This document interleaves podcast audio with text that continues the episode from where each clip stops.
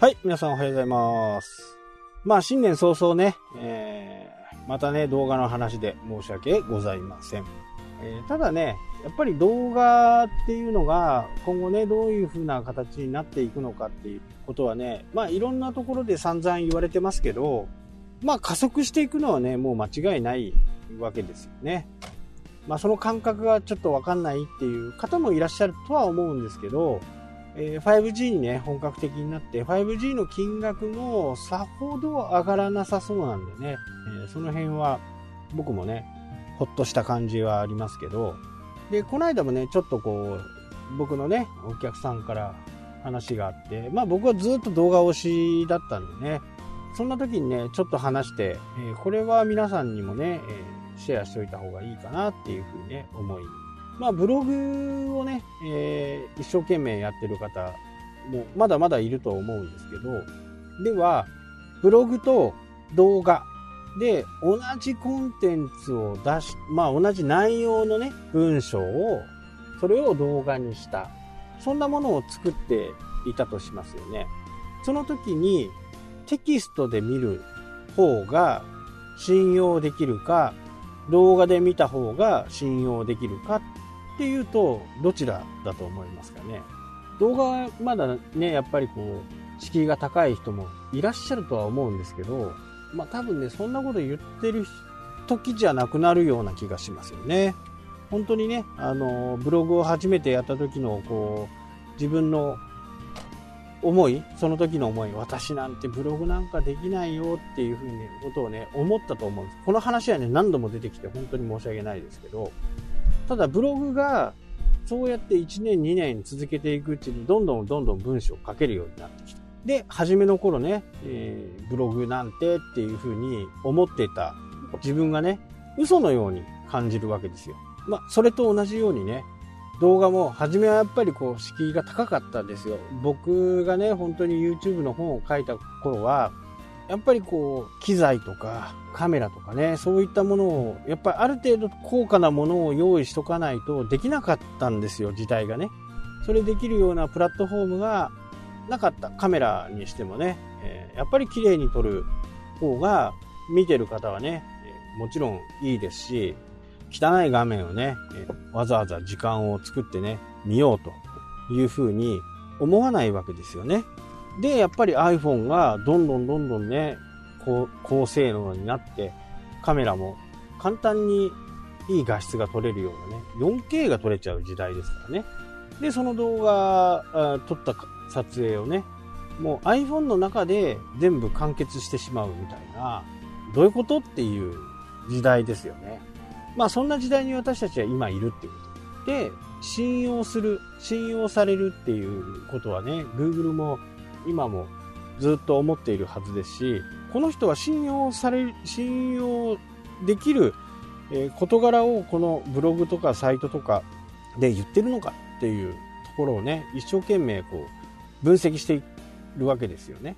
で、その信用力がある、権威があるっていう人は上位に表示させるわけですよ。全然もう経験も何もない人よりはね、経験があって、信憑性がある人のことを Google はアルゴリズムによってね、えー上にするわけですよね。まあ、それとね、同じです。YouTube で、えー YouTube を見な見ながらね、この人は、えー信用における人間なのかどうなのかっていうのは、言ってしまうと動画を一発見ただけでね、すぐわかりますよね。なんかこの人ちょっとうさんくさいなとか、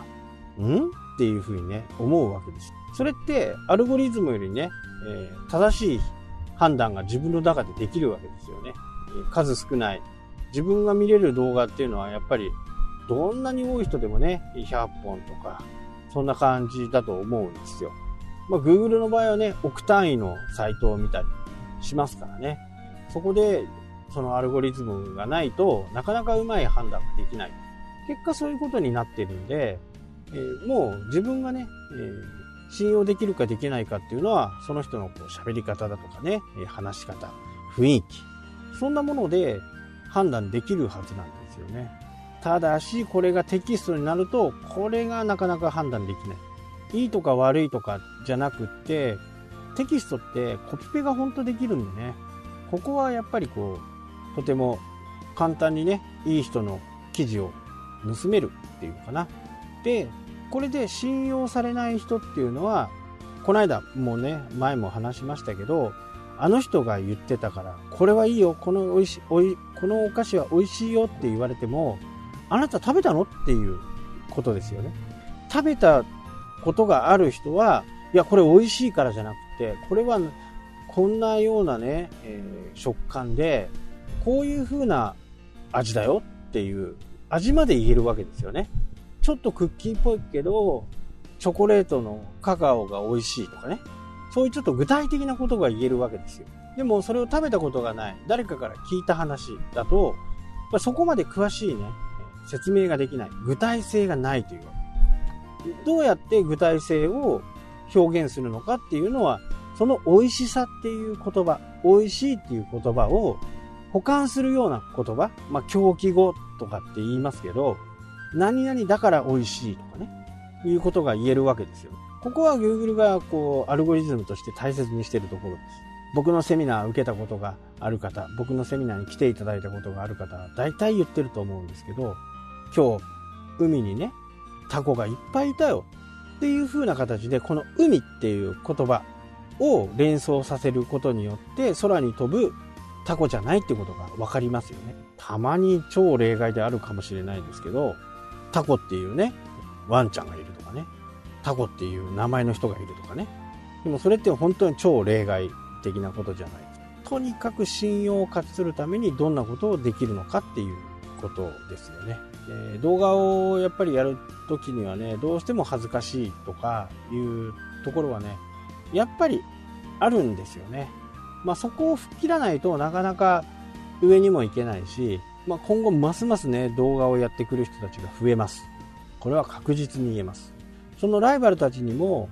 勝たなきゃなんですよね。今自分の中で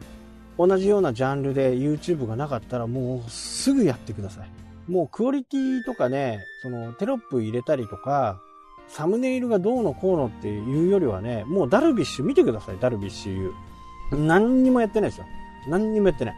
初めの頃はね、クオリティ悪かったですよ。読者の人、視聴者の人からマイクが悪いとか、マイクが反響してるとか、いうことでね、それでダルビッシュもいろんなものを買ってね、マイクを買ったり、カメラを買ったり、いろんなことして今のクオリティがあるわけですよね。だから、そんなにこう準備が必要か。準備よりもまずやってみることの方が大切だというお話でした。はい、というわけでね、今日はこの辺で終わりたいと思います。それではまた。したっけ？